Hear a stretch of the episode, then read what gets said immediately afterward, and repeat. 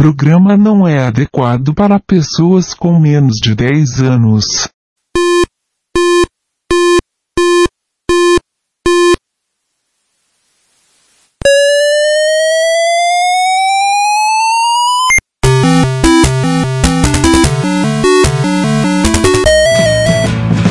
We bought it to help with your homework.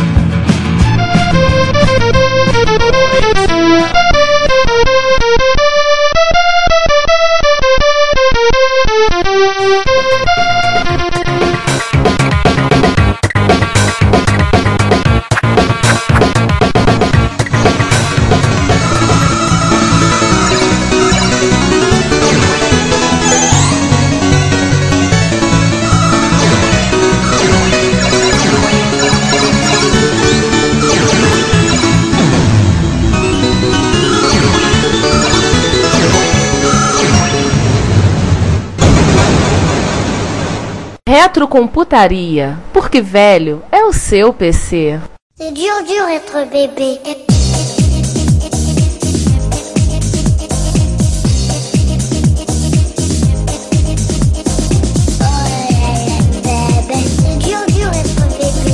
Voltando na Atari, você falou do PlayStation, lembrar de uma frase que o Ricardo Suzuki, anteriormente citado, falou dele. Ele veio ao Brasil num encontro de MSX e eu estava conversando com uma pessoa que estava no encontro de eles. Como é que tá o desenvolvimento das máquinas, alguns videogames? Daí falou na época, você caçar Saturno, eu disse, ah, ele é difícil, dois processadores. Ele... Foi falando das arquiteturas. E o PlayStation 1, eu lembro ele falou, ele deu um sorriso e assim: está muito bem, obrigado. Porque dizia que era uma máquina fácil de A desenvolver. API dele era muito fácil. muito fácil de desenvolver, royalties muito baratos, as coisas todas. Isso aí, quem tava no redor, Sega Saturn, o Atari Jaguar, tudo, todo mundo pagou o preço dessas questões todas. Mas voltando à história da Atari, o destino da Atari só segue igual a Commodore até aqui, porque a empresa ela tinha dinheiro em caixa, mas o Lynx foi um fracasso, o Jaguar foi uma desgraça, e aí eles não tinham muito o que fazer, né? Já tinham parado de fabricar Atari ST, tudo, e o Atari ST não era um- uma máquina tão querida e tão mítica quanto o Amiga, então tinha um público tão cativo, tão fiel. A Jack Tramier e a família já estavam querendo pular do barco mesmo, já estavam querendo cair fora desse negócio de vender computador. Afinal, Jack Tramier, por essa época, já estava pensando, estava provavelmente na sua aposentadoria, ele já devia estar com seus 60 e muitos anos, né? Então, fizeram a fusão com a JT Storage, com a JTS, sim, aquele fabricante de fazer HDs com carcaça de plástico. Não, horrível, você tá ofendendo os horríveis ao comparar eles de horríveis. Eles são muito piores. Horrível é Samsung Max Store. Fiz- Fizeram uma fu- uma fusão reversa e, bem, houve lá o episódio 13 que a gente comentou isso. Aí foi lá e ele acabou saindo do negócio, se aposentou, esticou as canelas e lá, e literalmente esticou as canelas no início de 2012, quando faleceu com seus 84 anos. Né? Vai lá no Reto Computaria Plus e lê. Tá lá. Bem, só pra terminar esse pedaço aqui da Atari, tá? Não, não foi só a Atari e Commodore que fecharam as portinhas nessa época. Diversas outras empresas de menor relevância também tiveram finais parecidos, similares. é, empresas emblemáticas quase foram parar nessa mesma vala comum. Algumas levaram outras, etc e tal. E aqui a gente começa a brincadeira séria. Mas Antes eu vou fazer uma pergunta, Giovanni. Giovanni, você quer falar um, rapidamente sobre a Acorn? Ah, sim, tem a Acone original, assim dizer, né? A qual fabricaram o BBC Micro e companhia. Ela, na verdade, ela, ela fecha as portas no, no- na metade. É, a- a- assim, pra gente é, resumir, a Acorn desde 85 era uma subsidiária da Olivetti. É. Em 1994, ela lançou o RISC PC, foi o último Suspiro. micro que ela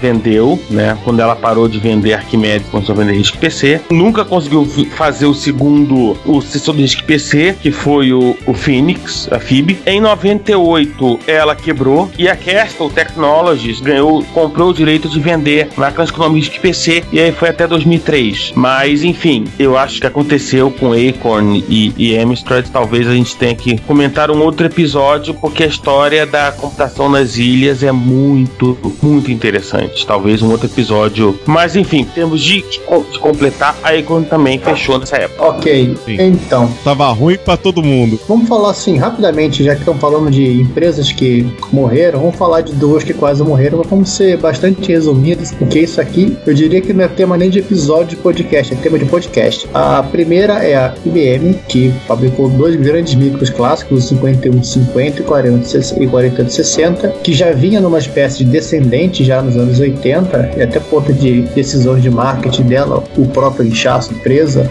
o fato dela negligenciar tecnologias que estavam se consolidando, como as workstations, a arquitetura cliente-servidor, o próprio computador pessoal, ela começa a perder mercado acentuadamente no começo dos anos 90 e que, fora com as opções dela de optar pelo PS2, optar pelo, pelo OS, ou PS2 ou computador, pelo OS2 ou sistema operacional, né? E tem capacidade dela de vender essas duas coisas para o mercado doméstico, ela acaba tomando a decisão de contratar um CEO, um novo chefe executivo, chamado Luiz V. Gerstner Jr., que veio da Nabisco, fabricante de, do biscoito Oreo, e que foi o cara que iniciou o processo de faxina na empresa, antes que ela quebrasse. Né? A IBM estava tão É, mal. eu acho que, Giovanni, não é somente um processo de, de faxina. O Gerstner muda completamente o foco da IBM. A IBM sai de qualquer coisa que não seja serviços barra consultoria e servidores, né? E, e computação De grande porte. empresarial. E aí aquela história começa com a Lexmar, Vale lembrar que a IBM, na época, ela tinha fábrica de HD, ela tinha fábrica de teclado, fábrica de impressora, máquina de escrever, Fábrica de máquina de café, é, só faltava essa, né? máquina de café, essa eu não sabia. Não, ela tinha fábrica de tudo. A IBM tinha filosofia interna que ela produzia tudo. Tudo pra ela própria. É, é, Tudo que ela necessitava, ela Tanto que Foi produzia. o grande conflito do PC. Com o que propulsou a ser aberta, bem, foi porque ela tava com pressa. É, é aí, assim, fundamentalmente a IBM saiu de mercados que ela tinha pouquíssima margem de lucro e custavam muito e que ela não conseguiria enfrentar a concorrência. No talvez o último grande ato disso foi quando ela vendeu a divisão de computadores pessoais para a Lenovo e se concentrou no que a IBM podia ter uma margem de lucro maior. Se concentrou nos, nos servidores, se concentrou em mainframe, se concentrou em, em serviços da informática corporativa e aí ela fez uma mudança absolutamente radical da maneira que ela, com que ela trabalhava nos anos 80 e 90. Deixa eu falar uma, um pessoal. Fiz prova pra estágio na IBM por essa época. Meados dos anos 90, eu passei, fazer por todo o processo seletivo. Só que eles queriam um matemático pra trabalhar com estatística. Eu falei, pô, minha área na estatística. enfim. Mas na época foi. Eu ouvi a família inteira falando pra mim que eu fiz uma grande besteira, que eu podia criar carreira na IBM. E eu falando pra família inteira: não adianta, a IBM está essa reestruturação gigantesca. Eles estão mudando, eles não vão, vão me efetivar como funcionário. Na verdade, você devia ter ficado. Eu passei dois a três anos ouvindo minha família falando isso. Até que peguei um rapaz que fez o processo de seleção junto comigo e que topou pagar o preço de mudar o horário todo da faculdade, atrasar a faculdade, tudo, fazer tudo. A gente estava no final para se formar. E o que, que ele recebeu no final? Uma cartinha de recomendação. Aí eu parei, virei, mostrei e falei pros meus pais, principalmente a minha mãe, tá vendo? Eu te falei que não valia a pena investir na IBM. Nessa época não valia. Tava no processo de gestão. Tava uma situação muito grande. Tanto que a IBM, ela, ela tinha. A, a maior parte da IBM, a sede era no Brasil, era no Rio de Janeiro. Hoje dia tá tudo em São Paulo. Venderam o prédio que eles tinham no centro do Rio. É aquele prédio ali da Avenida Pasteur, não sei como é que tá, se não tá com eles. Eu não tenho certeza. Foi lá que eu fiz o processo de seleção, tudo. É, eles tinham uma, uma fábrica na Dutra de máquina de escrever. Sim, sim, sim. Eles tinham várias coisas que eles simplesmente limaram. Hoje em dia, mais da metade da renda da IBM é de serviços. Tem um professor que trabalha com sol, e é 20 horas, ele trabalha à noite e ele é funcionário da IBM.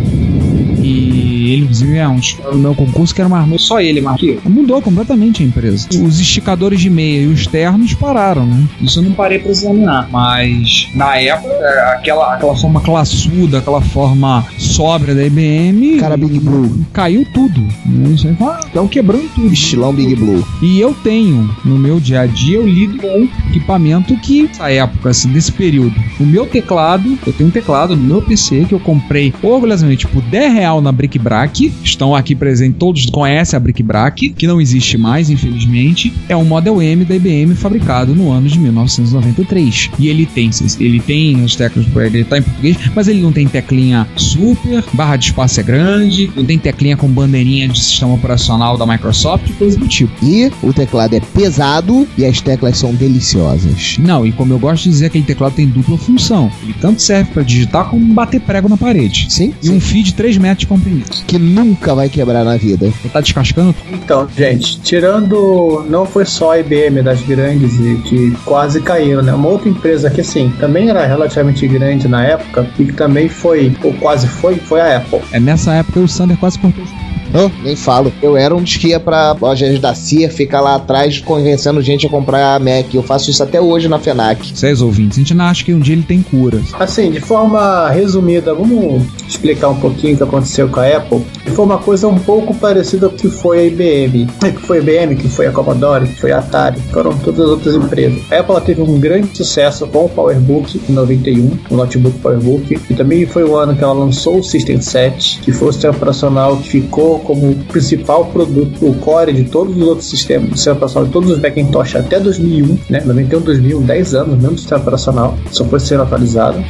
E com esse sucesso inicial, no começo da década de 90, a Apple entrou numa espiral de autoconfiança de que ela era quase intocada. Assim, só algumas revistas falavam que era a era de ouro do Macintosh. Lembrar que ela foi a época que ela migrou pro PowerPC. Pô, isso aí o que acontece com a Apple? Ela, opa, nós somos invencíveis. Ela lança uma série de linhas de Macintosh, Centris, o Quadra, o Performa, e sai vendendo eles em lojas de varejo como Walmart, como Sears, com configurações, modelos e até packs de software que é comum nos Estados Unidos, dos mais variados possíveis. E simplesmente as pessoas não conseguiam entender qual computador é melhor que o outro. Como eu citei, citei para ti agora há pouco, na verdade você tinha um mapa na parede, um ro- roadmap de como escolher o seu. Escolha aqui o seu Mac. E você, se era designer, você seguia uma linha. Aí lá na frente ele perguntava se você ia usar Photoshop, se sim, segue essa linha, se não segue essa outra, vou utilizar 3DS. Você 3DS na época não existia. Sim, é, aquela, aquela coisa assim, sem nesta Sander, você tem três modelos que têm um foco específico, mas você vende num lugar que não tem vendedor. Como é que o cara vai saber qual que ele vai comprar? O que te indicar? É, mas aí voltando, assim, não só esse monte, essa enxurrada de computadores que ela vendia, ela resolveu fazer experiências. Ela lança um tocador de CD portátil, o Power CD, ela lança uma câmera digital, a QuickTake, ela lança a caixa de som,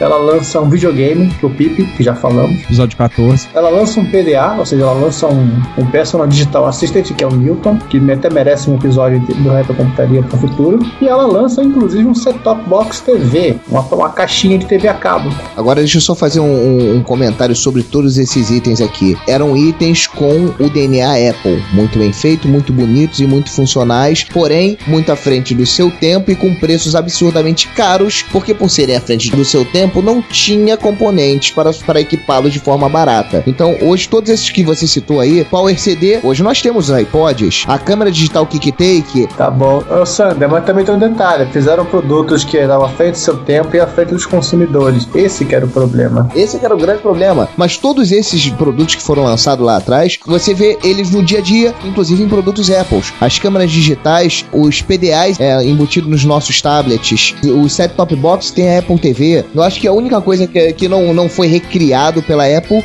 porque realmente esse daí foi um fracasso completo total, vezes dois elevado ao cubo, foi o videogame. Mas assim, voltando rapidinho, até porque a gente não vai ficar falando muito sobre Apple para evitar, evitar, evitar guerras santas. É até porque o Ricardo me bate. Quando fala de Apple aqui, ele me bate. Mas qual foi o problema? Enquanto a Apple ficava nessa maluquice de produzir, de fazer, de vender um monte de computador todos iguais e ao mesmo tempo um monte de outras coisas que não estavam no foco exato da empresa, E caros. a Microsoft começou a comer nas beiradas. Ou seja, você tinha um computador muito barato, que era um PC, e você que tinha um sistema operacional que é meia, meia boca, que rodava com rodava o Windows, e você tinha um computador muito caro, que era muito fantástico, um Mac. Só um parentezinho, lembrar que o Microsoft Windows versão 3.0 foi lançado em 1990. Aí pouco depois teve o 3.1 e o 3.11, que foi o que ficou no mercado até o lançamento do Windows 95, que por incrível que pareça saiu em 1995. É incrível que pareça porque a Microsoft nunca foi boa em cumprir prazo. Aliás, ela começou a cumprir prazo recentemente, ela sempre foi péssima em cumprir prazos. Uma justiça já feita, ela tá cumprindo os prazos agora, né? Tá tentando pelo menos. Aham. Limpar barra. E assim, e a única grande coisa que a, a Apple, em vez de correr atrás do prejuízo de mexer no sistema operacional, de mexer nas máquinas que ela vende, não, ela processa a Microsoft naquele famoso processo do look and feel. Então, botar inclusive o link pro, da Wikipedia que fala sobre esse troço no, no show note, que é mais fácil do que a gente ficar até aqui tentando explicar, né? E, em cima desse monte de fracasso, o que acontece no final da primeira metade dos anos 90? A Apple vendia uma série de computadores incrivelmente caros e com uma tecnologia absolutamente ultrapassada. Lembre-se que eles estavam todos na base de 108.030, 108, no máximo 040, enquanto a, a Intel já tinha migrado para os Pentium. Né? E nessa época, inclusive, já estavam começando até a pensar em processadores mais rápidos. O processo de arrumação da Apple um processo de ou menos 4, 5 anos, que começa com a troca do executivo-chefe, o Scully, o cara que demitiu o Jobs, O cara que vende álcool com açúcar, né? É. foi CEO da Pepsi. o pai da, da Dana Scully, pelo Michael Spindler e posteriormente pelo Gil, Gil Amelio. Que foram os caras que começaram o processo de arrumação da. O que culminou em 98 com a volta do Steve Jobs e os computadores coloridos. Volta do Messias. Opa, do Steve Jobs. O Messias da Messiah. Que venhamos, convenhamos, a primeira coisa que ele fez foi entrar na casa, olhar, me vende um computador. E quando o cara tentou vender um computador pra ele e não seguiu, Ander, oi, eu acho que, acho que nunca é demais a gente lembrar que uma das primeiras coisas que o Steve Jobs fez ao voltar à, à Apple Foi arrumar um operacional campanha novo. Reversa, foi literalmente cortar, fazer um corte em praticamente tudo que a Apple fazia. é, isso aí, era isso que eu ia citar. Foi quase o Tremel fez quando ele comprou a Apple. Ele cortou, só que o Tremel parou a princípio Apple não é completário. para reavaliar o mercado. O Steve Jobs cortou para não voltar. Exatamente. E, e nesse ponto, né, assim, mais uma lição de, de negócios de Jack Tramiel. Sei que vou apanhar algum momento, mas eu não sei se de repente Steve Jobs foi inspirado ou não no, no que o Fez. Até porque né, foi competidor dele, foi um competidor feroz. Assim, mas nesse momento se parece muito. É, 96, 98 parece muito com o que o Tramiel fez em 85, Mas Você não vai apanhar, não. O, o McFag presente concorda. né? Não, concordo, concordo sim. Ele teve uma estratégia muito similar. Quando ele meteu o pé na Apple e pediu pra alguém vender um computador pra ele, é, e não conseguiu, ele falou: irmão, pra que eu quero essa porcaria da toda? A gente precisa ter um micro que funcione e atenda todos os nichos. Então vamos fazer. Assim, corta essa porra toda. Eu preciso de um computador e um notebook. O resto esquece. Tchau, benção. E aí, quando começou, foi o lançamento dos iMacs em 98. Isso aí, isso aí. E aí, assim, é bom lembrar a, PC, a PCificação do, do Macintosh, que começou com aí veio, começou o Macintosh parou de HD Fuzzy, foi pra IDE, os barramentos no Buzz, né, abandonou no Buzz, os barramentos doidos da época, Doido, começou a usar PCI, PC Express. passou a usar banco memória comum, Isso aí. e veio a coisa usando, usando PowerPC e culminou no meados dos anos 2000, quando ela abandonou o PowerPC e foi para usar Intel x86. Que Como- apesar de serem processadores baseados em x86, são um pouquinho diferentes. Eles têm, eles Ah, têm a sua Deus. pequena otimizaçãozinha e seus códigos próprios para rodar dentro de Mac. Isso se- segundo o Sam. Tá, gente, mas isso não é um podcast sobre MacBook. Vamos, vamos agora, vamos, por favor, vamos ver o que o que acontecia no Japão. Quem que pode lembrar um pouco sobre isso? Deixa eu falar um pouquinho. Bom, Japão. Aqui fica muito mais fácil juntar tudo. O começo da década de 90 representa o início de um período de recessão econômica japonesa. Que, aliás, uma recessão que, que se arrasta até hoje, tendo de período de ma- menor ou maior acentuação. Vamos lá, no Japão, nesse período, a computação pessoal se dividiu em quatro grandes plataformas. O X68000 da Sharp, Eu tenho. Fica quieto. Pode. É. Dói a queda. E não vamos, e não vamos fazer um dossiê X68000, tá? A gente não fez um dossiê Apple 2GS pro Giovanni. sacanagem, não fez um. O FM Taos da Fujitsu, Não tenho. nem eu. Eu gostaria de ter um. Eu também. O Moacir tem quatro. Tá, deixa o Márcio pra lá. O NEC PC 9801, e no, e no caso da, da época já o 21 da NEC. Que apesar de ter o nome PC na frente, não tem similaridade com os clones de PC. Tem o processador, mas é uma arquitetura Não, a diferente. arquitetura própria dele bem bacana, É. por sinal. A Epson também fabricou ele. A Epson, Várias, a várias. Epson fabricou é, sobre licença, não era um clone. E Ah, essa eu não sabia. Era sobre era licença, clone. não, não era clone. E, pra terminar, o MSX, que, é, que é ainda fabricado no último e derradeiro fabricante, a Panasonic com o Turbo R, que a gente já explicou E antes. Mas que já estava na Berlinda também. né? Mas foi a única corajosa que, apesar de já estar na Berlim, do MSX já tá com um padrão quase morto, ela foi lá e ainda apostou nele. Foi a única que, que ainda acreditou nele. Sim, pelo menos até, até Até ela. fazer a merda de querer criar o 3DO na fábrica do MSX do BoR, né? Mas tudo bem. Exatamente. Tem mais é que morrer. Minha irmã diga pra ele. O último modelo do X68000 foi lançado em 1993, de MSX em 1994, e o FM Taos e o PC 98 usavam processadores da Intel gradativamente foram se transformando em clones de PC, ao mesmo tempo que outros fabricantes, Sharp, Hitachi e Panasonic, foram inundando o mercado japonês com seus modelos todos rodando o DOS V. Realmente. O X68000 tem uma versão boa, própria, não é um DOS V, ele chama-se de uma 68K. Não, não, esse, esse caso que a gente está se referindo é pro Femitaus. Ah, sim, sim, sim, claro. Inclusive, nessa PCs, PCização do FMTAUS e do PC98, de certa forma, eles seguiram o que, o, que aconteceu com o Mac, só que de uma forma mais rápida, porque eles já estavam com um pezinho lá, foi se colocando cada vez mais o padrão do PCAT na, nas máquinas. Como, por exemplo, o PC9821, ele já tinha já compatibilidade com os modos de vídeo do VGA, além dos modos próprios dele. Ele era um EGA mais bombado, é um EGA com mais memória. No, no caso do PC98 era, já no, 20, no 21 já era VGA. Aí, Outra eu- coisa também é que uma coisa que, vamos dizer, foi a, a- o molde mestre dessa PCização do- desses dois micros foi o Windows 95. Como Quando assim? o lançamento do Windows 95, a Microsoft ela teve que fazer uma versão adaptada para esses sistemas. Ah, mas o X68000 também teve. Ele teve uma versão adaptada de um Windows 3.1 3.1 feito pela própria Microsoft chamado de SX Windows. Sim, mas o do Tenso, né? X68000, a versão do X68000 ele era- ainda era bem diferente das que o, o FM Taos e o PC98 rodavam, que eram muito similares à do, à do PCAT. Quiche? Sério? Exatamente. Por causa desse detalhe, que parecia daria uma longevidade a essas, essas linhas, acabaram condenando elas às mortes.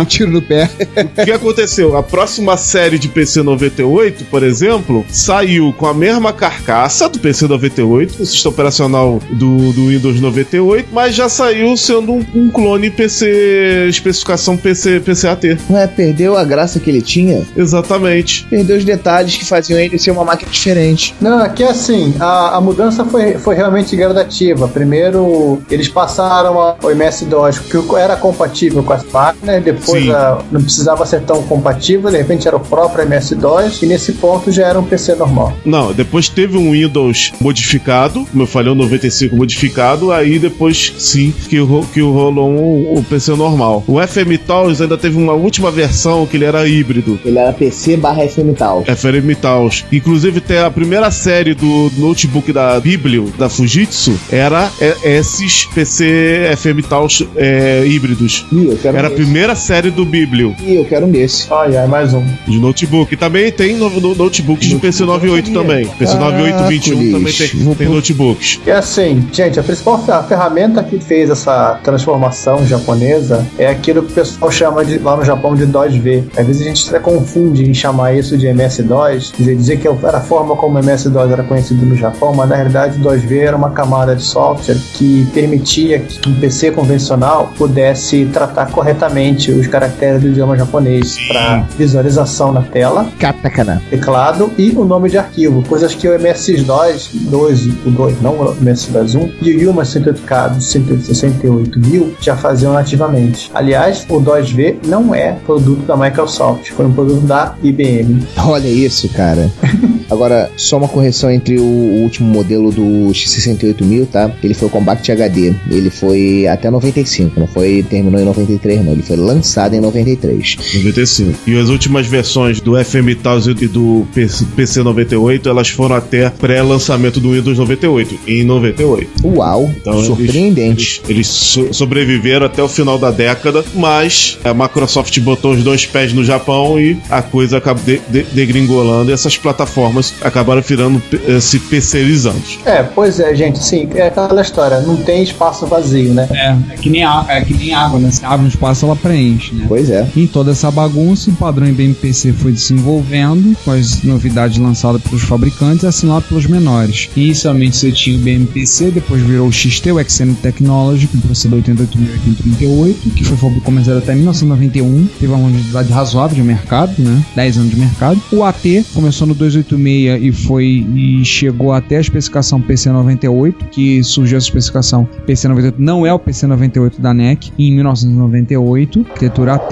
que aí já foi trocando processador, fazendo toda uma caminhada, foi quando entraram em vigor os conectores traseiros coloridos, as fontes ATX, ou seja, a, especificação ATX em si, porta USB e essas coisas assim desse tipo. Acho que nem precisa lembrar que computadores da Apple, Atari, Amstrad, Commodore eram feitos inteiramente ou parcialmente em fábricas na região do Sudeste Asiático. Tudo feito por lá, teclado, drive, gabinete, um, fabricados em, como muita coisa não é fabricada até hoje, Malásia, Filipinas, Hong Kong, Taiwan, etc. E no caso para essas máquinas, que o sistema operacional é sendo usado? MS-DOS e depois o Windows. Só uma observação, aliás, algumas. A primeira, que a especificação PC98, ela é uma especificação feita, ela já é uma especificação feita a partir da, da indústria, propriamente dita, não, não da IBM. Acho que aí já foi da Intel, né? A Intel que tomou a frente. E aí aconteceu, você mesmo observou, o fato de que hoje quem comanda o, o desenvolvimento do, do PC com plataforma é a Intel, de um lado, e a Microsoft do outro. Hoje, como a coisa que vocês podem ver aí, a Intel chegou ao ponto de fazer o marketing, a Intel do, dos produtos, tipo, explicitamente. Por exemplo, o Ultrabook, o Ultrabook inspirado pela Intel. Hoje a Intel e a Microsoft numa aliança, que não se sabe se vai continuar depois do, do Windows 8, mas isso é uma futurologia que não vamos entrar agora. Mas essa aliança entre Intel, Microsoft e os fabricantes de Taiwan, Asus, é, Acer, Gigabyte, SES, MSI e outras marcas que já se foram, etc e tal, hoje elas controlam o desenvolvimento do, do, do padrão PC. É uma coisa completamente diferente do que ocorria em outros tempos. E, e aquela coisa, e a velocidade do desenvolvimento que a Intel e os fabricantes de Taiwan impuseram ao PC é uma coisa absolutamente assustadora nos anos 90, se você observar com calma. E o fato também do preço. Sim. E o fato também de que toda a rede de, de varejo virou pro PC numa velocidade absolutamente espantosa. E, e no caso específico do Brasil, para quem, quem se lembra disso, eu acho que todo mundo tem uma história de que o primeiro PC foi montado a partir de peças cortadas de Miami ou de Paraguai. Aham. Uhum. Porque assim, era, pra época, bem mais barato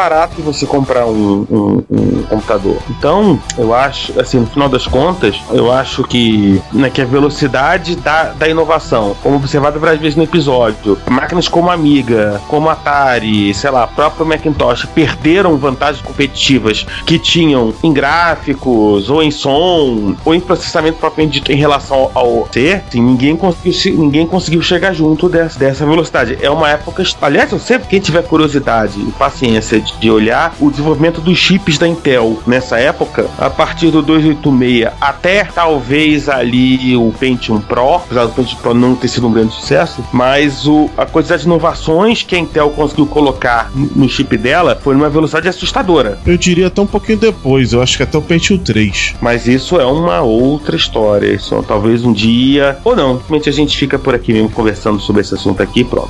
Mas quem tiver tempo e paciência para olhar, a partir do 286 até o Petit você vai ver que a quantidade de, de inovações que a Intel colocou dentro, dentro do chip dela, e a Intel espalhou isso para os chips acessórios do PC e, e barramentos e tal, a coisa que ninguém conseguiu chegar junto. E assim, Foram anos incríveis. É assim que a série fecha? Então, foram anos incríveis. Gente, muito obrigado por terem ouvido já o nosso primeiro episódio de 2013. Esperamos que vocês não queiram cortar os pulsos, vocês não tenham ataques emo, ah, pelo contrário. é, não saiam correndo pra querer assistir a série Crepúsculo, coisas assim. Nós agradecemos que vocês tenham ouvido a gente nos últimos três anos, tenham nos acompanhado. Você que acabou de começar a ouvir o Reto Computaria, seja bem-vindo. Você que já nos acompanha desde o episódio zero, lá no, no início de janeiro de 2010. Nosso muito obrigado. Esperamos que você continue com a gente mais um agora, no início do nosso quarto ano de podcast. Então, nós, nós agradecemos a sua audição e nós declaramos, nós voltamos em breve. Isso não é uma, não é uma, é uma promessa, não é uma ameaça. Aliás, pode ser uma ameaça, um cara como você Exatamente. Voltamos pro episódio 31, que é duas semanas. Em terra. É, gente, até mais. E bom 2013, eu acho. Se o mundo não acabou, né? Gente, espero que ninguém tenha se suicidado por causa desse episódio. E daqui a duas semanas, como evidentemente o mundo não acabou, vocês estão nos ouvindo. Então, daqui a duas semanas tem mais um episódio nosso. Senhores,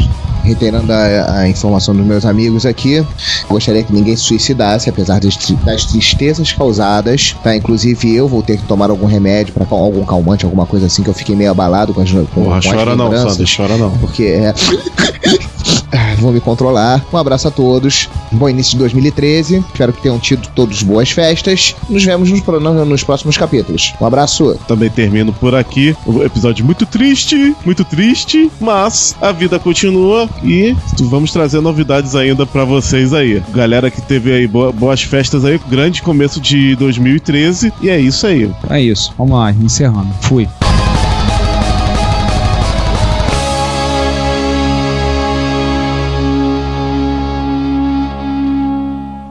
Olá, eu sou Moacir Alves, presidente da AC Games, e você está escutando o Retro Computaria.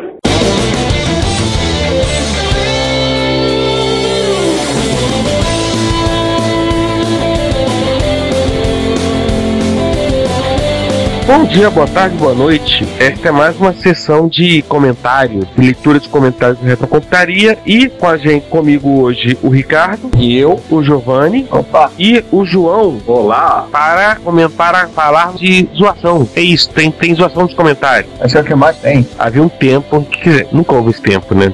Em que não houve zoação nos comentários do Retrocomputaria. Mas nesse a gente bateu o recorde. É, pois é. Inclusive, eu digo o seguinte: com participação de parte do cast do Resto Computaria. Aliás, os senhores que escreveram falem suas próprias frases, tá? Assumo que escreveram. Sim, senhor. Participação de 20% do cash aqui. Pois é. 40%, 40% do cash participação. Enfim, vamos lá. Vamos começar com a parte A do episódio 29, MS Micro e Estoralé, em que o Daniel Campos, língua maior que a boca, Sim. soltou a seguinte pérola. O pior foi assistir a gravação desse- desta sessão de notícias a uma da matina, depois de um fracassado no rodízio de pizza. RS, RS, RS. Rio Grande do Sul. Rio Grande do Sul, Rio Grande do Sul, Rio Grande do Sul. Enfim. E aí, Giovanni, o que aconteceu? Pois é, ele se denunciou como a plateia que assistiu a gravação. Ele era toda a nossa plateia. Ele foi na nossa plateia. A gente não ficou brincando, fazendo piada, falando algumas coisas lá sendo a gravação, não falando com ele, será que quer participar? Não, não, só queria assistir. Tá bom. É, e foi entre ele. Acabou se denunciando. E foi assim, realmente foi um fracassado no vídeo de pizza que nós nós fomos. Acredito eu que acho que no próximo encontro de Jaú a, a pizzaria já terá fechado. Maldição da praga na cidade. Praga de MSXero pega, hein? Pega, olha a Panasonic que ele deu. Viu? E o seguinte, ele falou que a notícia até uma da matina, não, a gente ficou até duas e pouco da, da manhã batendo papo depois. Não, o papo a gente acabou 3h20. Ah, é, pô, 3 e 20 Três h da manhã. A gravação acabou 1h20. Depois a gente desligou a gravação, a gente já ficou conversando. Foi uma conversa, inclusive, muito boa. Se tivesse gravado, tinha saído um episódio ou dois da mais, do mais alta gabardância. E na, na- teve a presença do Rogério Bellarmino, que passou por lá e ficou 3h20 que a gente foi dormir. Aham, e no estúdio pirata, né? É. Os dois Seja, inclusive. É, dentro que não, restaurante não, aquele é a, o refeitório do hotel, né? Restaurante do hotel. Mas aí. Tivemos, é, tivemos outro comentário, né? É, mas aí o, o ouvinte acha que né, não, tá tranquilo, não, piora, porque do nada aparece o Vitor Truco pedindo pra lembrar o Sander que Sulacap é mais longe que São Gonçalo, medido inclusive no Google Maps. É, vem o referencial, mas longe quanto? E da onde? Mas longe- a partir da onde, né? É, né? Da minha casa, o Sulacap é pertinho. Então, foi do centro. Mas o foi em cima da piada do Sander, que esquece que Sulacap é um outro sistema planetário. Sete sistemas à esquerda de Lave, né? Como você disse. Virando à direita, essa nave tá agora. Aí vem o Alexandre Morgado e pergunta: Sulacap não seria a próxima luna de Endor? Isso significa que existem. Não, o Sander não seria vizinho de, de dos Ewoks. É, pois é, não existem Ewoks lá, então tá. Peraí, aí o Juan Castro colocou o pingo no Z. Não, Endo é numa galáxia muito, muito distante, mas ainda no mesmo contínuo espaço-tempo. Sulacap, quem outro? E aí eu venho arrematando falando: ah, gente, Sulacap é logo ali na esquina, seus pilotos de ASP MK3. Entender a referência elite, tá? Ô, Truco, você é suspeito, você mora em Sanga City. Aliás, como gostaríamos de lembrar, aproveitar, né? Antes que alguém me diga que eu sou preconceituoso, minha esposa é de São Gonçalo. Meus sogros moram em São Gonçalo. Então, é Sanga City, Saigon, Jungle Salo e por aí vai. Diogo Gonçalo é ótimo, gente. Ou, ou pra quem não entende, ali depois de Niterói. Bem depois de Niterói. Aí eu aproveito e entrego um complemento. A propósito, ninguém vai comentar seu episódio, não, que até agora só tinha trollagem. Pois é, aí nós temos um comentário isento de imparcialidade, falando que o episódio tá muito bom. Parabéns a todos vocês que produzem este podcast. Olha que legal. Você falou, né?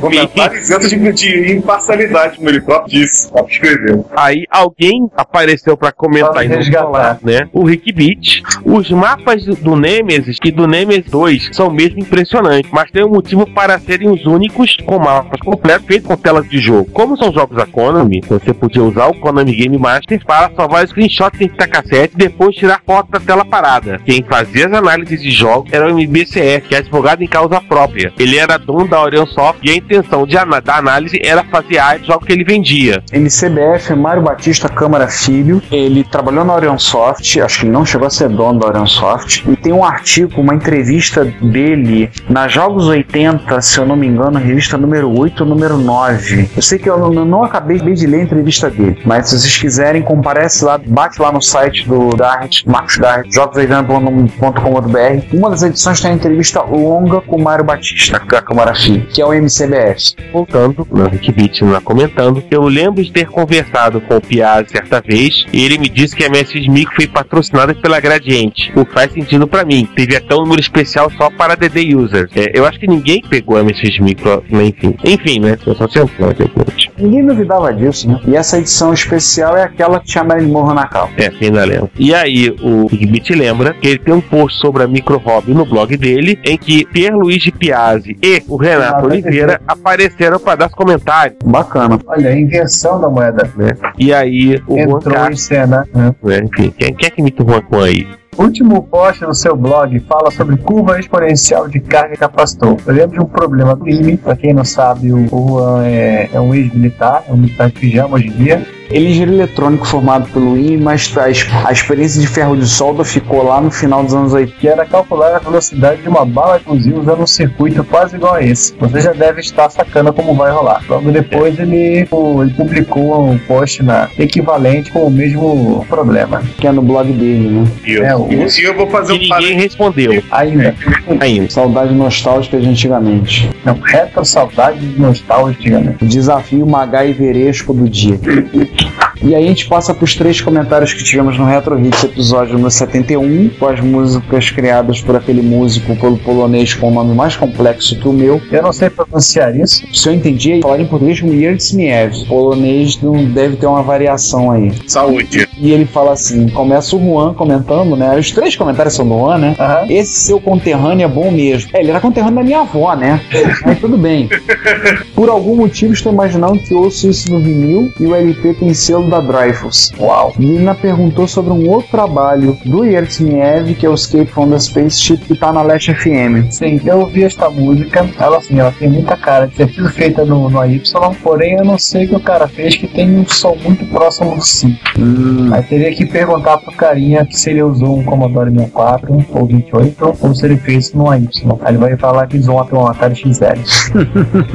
não, o som assim, é, dá, dá pra sentir os, os acordes de um AY, mas faz parecer muito o Cid. Ah, é, pode ser dois AY de repente, né? E por último, nos comentários, episódio 29, parte B, o Juan mais uma vez comentou: Opa, Gessel de convidado? Isso vai ser épico. Espero que vocês estejam psicologicamente preparados para gravar três dias seguidos e publicar o episódio em 87 partes. Olha, vamos ter que chamar o. Vamos chamar o Juan pra te ajudar a editar esse episódio, não preocupa não. Não, cara, aí ferrou. Aí ferrou. Botar o Juan. Não, tem que botar o Juan só pra editar. Se botar o Juan também pra falar, cara, aí. Aí, em vez de três dias, dura três semanas. Pois é, lembre-se, ele fez o episódio com a gente, o 28, e depois ele começou a lembrar de material, de mais coisa e mais coisa que estavam tirando. Pô, tem material pra encher mais um ou dois episódios. Não fala isso. Falei, ferrou. Ainda bem que você não tentou. Não, ele já teve participação especial no episódio anterior, né? Sim, Ele chegou durante a gravação. sim. E-mails. Tivemos. Bem, na nossa lista de e-mails aqui, temos algum- alguns e-mails aqui que vão virar notícia ainda, que estão perdidos. Gente já deve, já deve ter lido as notícias. Tirando a proposta de parceria pro site, né, da gente vender a apostila a 25 reais.